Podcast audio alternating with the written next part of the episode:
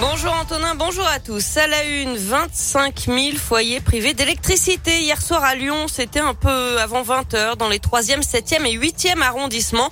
Des habitations dans le noir, pas d'éclairage public non plus. Les feux de signalisation aussi étaient hors service.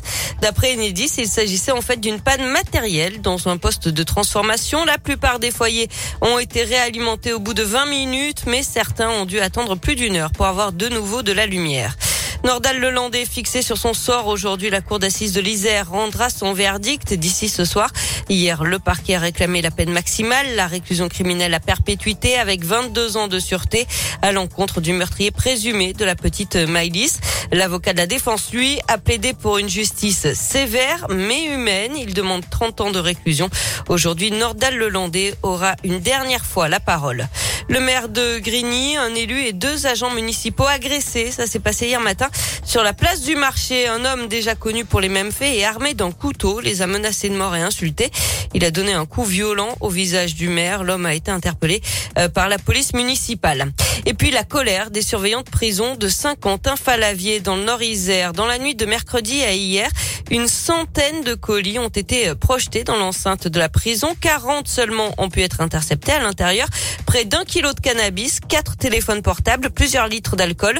Hier matin, c'est un couteau en céramique qui a été trouvé dans la cellule d'un détenu condamné pour violence sur euh, personne dépositaire de l'autorité publique.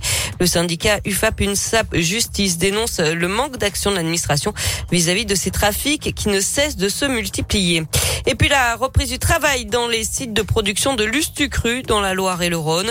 Les employés étaient en grève depuis dix jours pour réclamer des augmentations de salaire et ils n'ont pas eu les 5% euh, demandés, mais 68 euros bruts de plus par mois, plus une prime annuelle de 400 euros.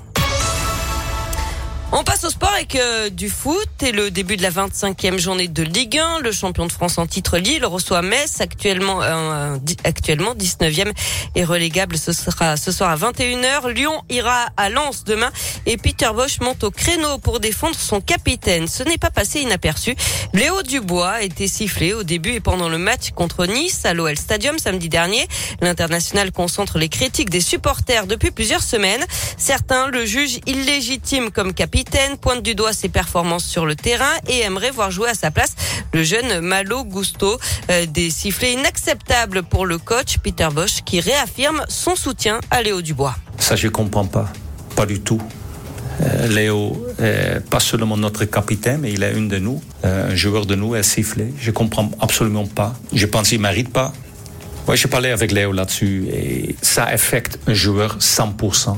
Et tu peux dire avec beaucoup de confiance, ah, je m'en fous. Non, c'est pas comme ça. Si tu es sifflé par l'adversaire, ah, ça te donne d'énergie. Mais si tu es sifflé par, par ton public, c'est pas pareil. Donc, euh, non, je comprends pas. Léo Dubois a discuté avec les supporters à la fin de la rencontre, ce qui a permis de calmer les esprits. Sa performance sera tout de même scrutée demain sur la pelouse de Lens, équipe très offensive. La rencontre se jouera à 17h. Du basket, retour au championnat pour l'Asvel.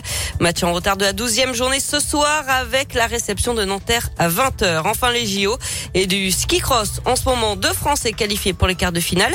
À 8h, ce sera la Mastart féminine, la masculine à 10h avec Quentin Fillon-Maillet qui tentera de décrocher sa sixième médaille en six courses. Merci beaucoup.